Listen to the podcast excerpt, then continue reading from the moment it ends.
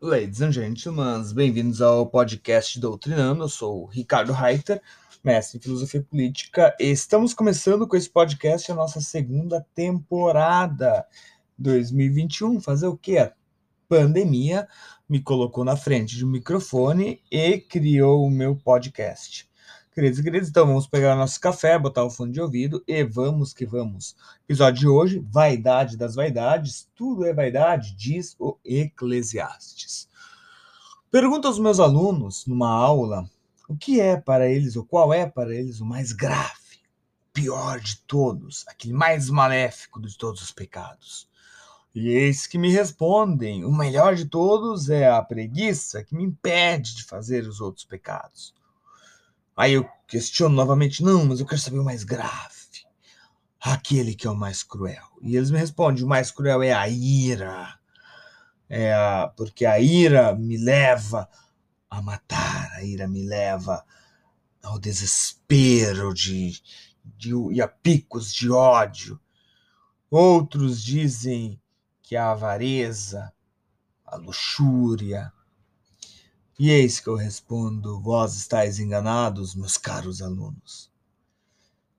Vaidade das vaidades. O pior de todos os pecados é a vaidade. Eles olham para mim incrédulos em suas câmeras, alguns, a maioria com a câmera desligada, obviamente. E me questionam dizendo como tu podes dizer tal asneira, tal inverdade. A vaidade é um pecado sem nenhuma utilidade? É isso que eu lhes respondo, queridos e queridas, vocês não sabem o verdadeiro poder que o pecado tem. Eis que então lhes contarei três histórias acerca da vaidade. Três histórias. Ou serão duas? Três. A primeira se refere ao retrato de Dorian Gray, um clássico da literatura inglesa, aonde nós temos o jovem Dorian Gray no auge da sua juventude, 16 ou 18 anos, não me recordo exatamente, sendo pintado pelo seu amigo Basil, ou Basil, se eu não me engano. Dorian Gray é um ser mais esplêndido, é quase um anjo caminhando em Londres. Uma criatura de uma beleza vil como jamais havia se visto. Com cabelos dourados, cachos belíssimamente cuidados, um rosto angelical, puro, não corruptível. Alguém que não sabe o poder que tem em mãos. E eis que o último dia que está sendo pousando para Basil, ou Basil, acontece que há um infortúnio. No ateliê, o nosso querido pintor recebera a visita de seu amigo, cujo nome me foge agora, mas um hedonista. Para fins dessa conversa, assumamos hedonista como alguém que tem como filosofia ou proposta de vida o cultivo do, do amor próprio, os prazeres acima de tudo. E o hedonista fica encantado com a bela, com a beleza, com a bela aparência, com a graça de Dorian Gray. Enquanto Dorian está pousando, Basil termina o retrato e o hedonista fala: Oh, como eu te invejo, Dorian Gray. Pena que tu não sabes o poder que tu tens em mãos. Londres inteira se curva aos seus pés. As donzelas ficam de joelhos esperando uma oportunidade, uma palavra sua. Os homens e olhe com inveja. De fato, tu és, uma das, tu és a pessoa mais bela que eu já conheci. Mas a sua beleza tem fim. Aproveite-a agora. Porque em breve ela se tornará algo fútil. Não pela sua futilidade natural, mas porque as pessoas não olharão mais para ti porque tu já não serás mais belo. Quando o tempo e a idade abaterem sobre você, o rosto belo que hoje pousa para nosso amigo Basil, o Basil, se murchará e vai parecer como se fosse uma mecha seca ou como uma uva seca que as pessoas insistem em colocar no arroz. Esse comentário é meu.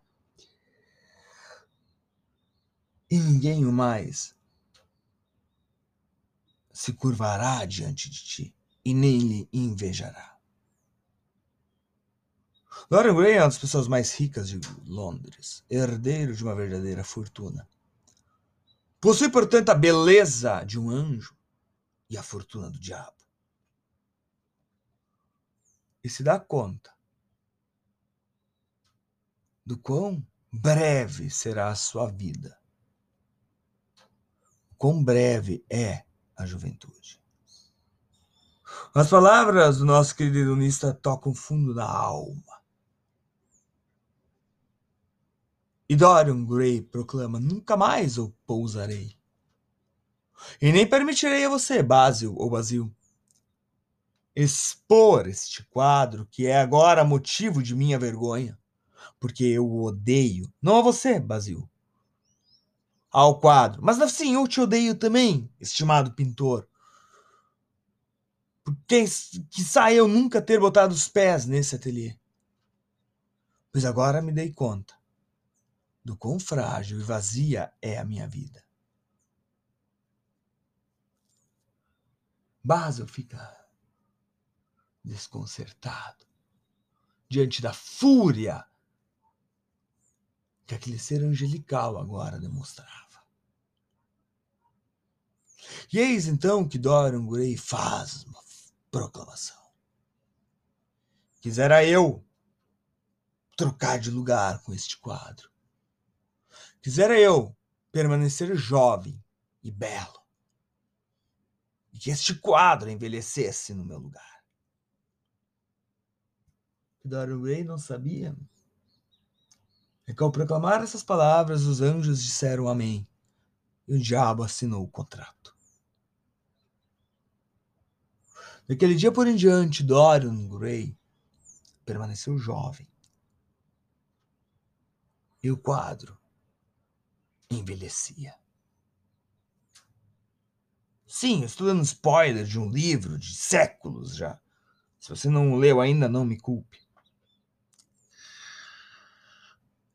O primeiro ato de Dorian Gray, ou ato que definiu, que o fez cair na realidade da maldição, ou será da dádiva, que pairava sobre ele, foi quando Dorian Gray conheceu uma bela atriz.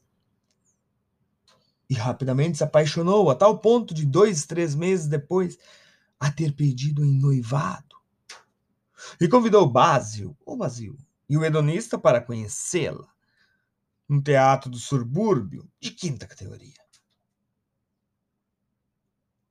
Ele convidou seus dois melhores amigos a conhecer a donzela que na noite anterior ele havia pedido em casamento. Acontece, pois, então, que a donzela, tomada de amor, apresenta-se de uma forma extremamente amador. Tanto o Elista como Basil não ficaram mais que um ato. Mas Dorian Gray permaneceu até o final, tomado de ódio e de cólera.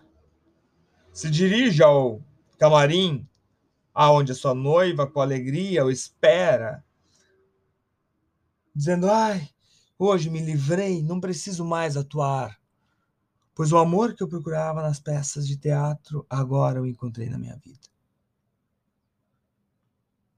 Mas Oran Gray, para desespero da moça, rompeu com o noivado da forma cruel, dizendo: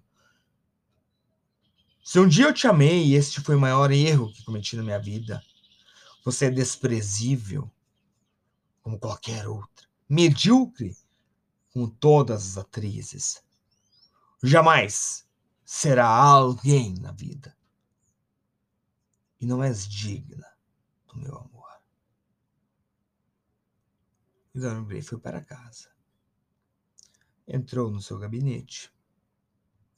Bebeu, serviu, aliás, uma dose de uísque. Acendeu um charuto, sentou-se em sua poltrona olhou para o, para o retrato e o copo de uísque escapou-lhe da mão. No retrato, o belo sorriso, sorriso de Dorian Gray fora substituído por um olhar sarcástico e um sorriso de pura crueldade. Dia seguinte, Dorian Gray ficou sabendo que a sua noiva, naquela noite, cometera o suicídio. Ciente agora do que havia acontecido, Dorian Gray dedicou a sua vida ao luxo, à busca desenfreada de prazeres. E por onde Dorian Gray passava, a corrupção emanava dele. Os jovens e as jovens com que Dorian Gray se relacionava tinham a sua reputação rapidamente destruída. Alguns chegaram a cometer suicídio. Mas Gray era alguém rico. A fortuna cobertava muitos comentários que vinham de sua, da sua vida depravada.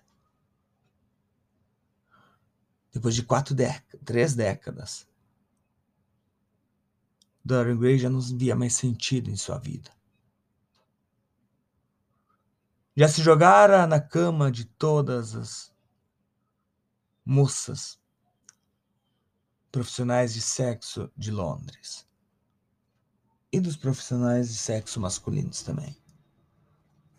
Buscara no ópio e na heroína prazeres que já não encontrava mais. O retrato, alguém pode perguntar, fora trancado num quarto escuro cuja chave só estava na posse de Dorian Gray. A única pessoa que teve o desprazer de vê-lo foi Basil, o Basil. Que ao ver o retrato tão desfigurado, ficou apavorado. Pôs-se a gritar com Dorian Gray. E acrescentou um tom novo na obra de arte agora maculada pelo pecado. Pois Basil foi o único ser vivo, além de Dorian Gray, a ver o retrato desfigurado. E não comentou a ninguém, porque daquela sala Basil jamais saiu. Dorian Gray assassinou seu amigo. E olhava para o retrato, que era nada mais nada menos do que o reflexo de sua alma corrupta desprezível. Eis então que Dorian Ray, depois de algumas décadas, decide mudar de vida. Estava há um mês e pouco na sua casa de campo, em uma vida regrada de festejos e orgias. Estava de galanteio com uma moça da comunidade. Uma jovem virgem de 15 anos, ao que tudo indica. E decidiu então iniciar um processo de purificação de sua alma, pois o medo do juízo final finalmente se abatera sobre ele. E Dorian Gray diz para a jovem que não irá levá-la à cama, que é melhor eles não se verem mais, porque ele é uma figura nefasta, que corrompe a todos e traz desgraça àqueles que compartilham de sua companhia. E decide então poupar a moça de tamanha má fama. Dorian Gray volta, reavivado, para sua casa de campo e fala para o ilionista: Mudei minha vida. Hoje comecei a construir um novo Dorian Gray, com uma vida regrada, longe dos prazeres. E retrai, então relata o que acontecera. E o hedonista dá-lhe uma gargalhada e Dorian Gray não entende o motivo da felicidade ou daquela gargalhada. E isso que o hedonista diz: Dorian Gray, Dorian Gray, você não pode mais voltar atrás. Se fosses mesmo querer ser um outro homem, não terias vindo aqui te gloriar de tamanho feito. Se vieste aqui me falar o que fizeste, é porque no fundo, no fundo, foste motivado pela vaidade. Não o fizeste para redimir a sua alma. Apenas o fizeste para buscar um prazer de poder vangloriar-se de ser uma pessoa melhor. Dorian Gray ficou incrédulo e voltou rapidamente a Londres, na ânsia de olhar para o retrato e ver que parte ou algo havia mudado. Ao entrar na sala do sótão, ele de fato viu que o retrato estava diferente. Seu olhar estava mais desprezível. O hedonista estava certo e Dorian Gray deu-se conta de que Vaidade das vaidades, meus queridos minhas amigas. Tudo é vaidade. A segunda história que agora contarei baseia-se na minha vida. Eis que então, certa feita, em um dia qualquer, não, em uma sexta-feira santa, dia de jejum e abstinência na Igreja Católica, Estava eu na casa dos meus pais. E nós reunimos os familiares do meu cunhado e amigos. E preparamos aquele dia um banquete de peixe. Seis ou sete tipos de peixe diferentes à mesa. Eu, indignado, olho para aquela cena. Vou à geladeira, pego uma margarina, quatro fatias de pão, faço dois sanduíches e me retiro para o quintal.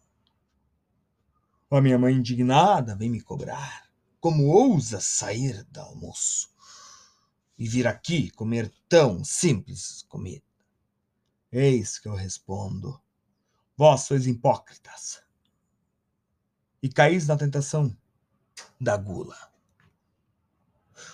Fazeis um banquete no dia da morte de Nosso Senhor e dou uma aula teológica sobre a origem e o sentido do jejum. E eis que no final eu me pergunto: por que eu fiz tamanho ato? O que me levou a tal sermão? E eis que dou-me dou conta de que vaidade das vaidades, tudo é vaidade. Se eu fiz o sermão naquele dia, não fiz apenas, ou não fiz motivado pela vivência do jejum, mas sim pela proclamação de que eu era um cristão melhor do que aqueles ali presentes. Vaidade das vaidades, meus jovens e minhas jovens, tudo é vaidade. E por fim chego à minha terceira e última história, Conta a lenda que nos primeiros séculos do cristianismo,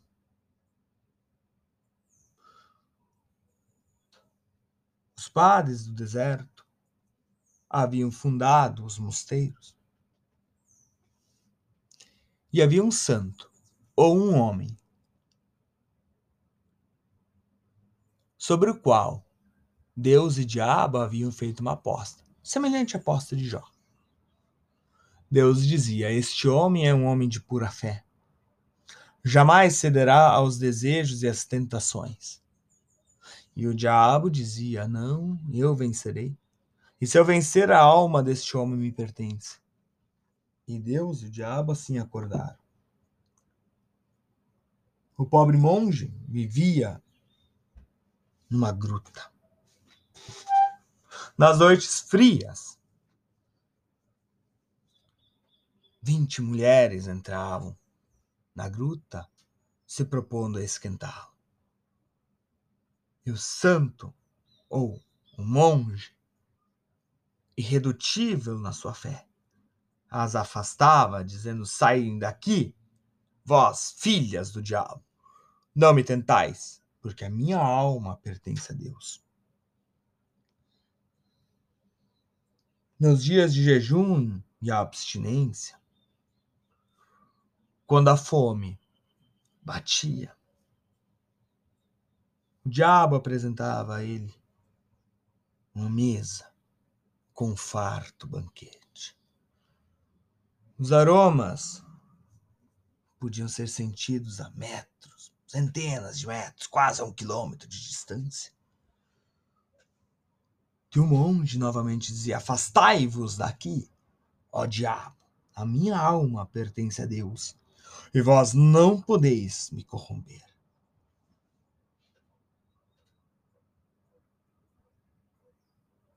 Durante anos, a fio, cenas como essa se repetiam. E o diabo sempre fracassara, pois a fé do monge parecera de fato ser inabalável. Por fim, o nosso monge, como qualquer ser humano, encontra-se na beira da morte. E em seu leito, eis que o diabo vem visitá-lo. O monge sai daqui, diabo, a minha per alma pertence a Deus. E o diabo não sai, pois só vem lhe dizer: Eu perdi essa batalha. Vós de fato tens uma fé inabalável. Durante mais de 40 anos eu o testei. Com poder, desejos carnais e banquetes. Eu poderia ter te tornado o homem mais poderoso do mundo. Mas vós optaste, preferiste uma vida simples e bem fundamentada em Deus. Onde todos os homens provavelmente teriam sucumbido, você se manteve resoluto. E eu não tive a força de desvirtuá-lo de sua fé. Parto agora, meu amigo, e eu deixo entregue aos braços de Deus. O diabo está saindo e ouve o último suspiro do monge. Agora posso morrer em paz, pois sei que sou um santo. O diabo ri, Deus chora e o monge vai para o inferno. Vaidade das vaidades, meus queridos. Tudo é vaidade. E com essa reflexão, com este episódio, esse monólogo sobre vaidade, damos início à nossa segunda temporada de episódios aqui do nosso podcast. Forte abraço, um ótimo 2021 a todos. E não se esqueçam, a vaidade, como já colocado no filme O Advogado do Diabo, é o pecado favorito de Lúcifer.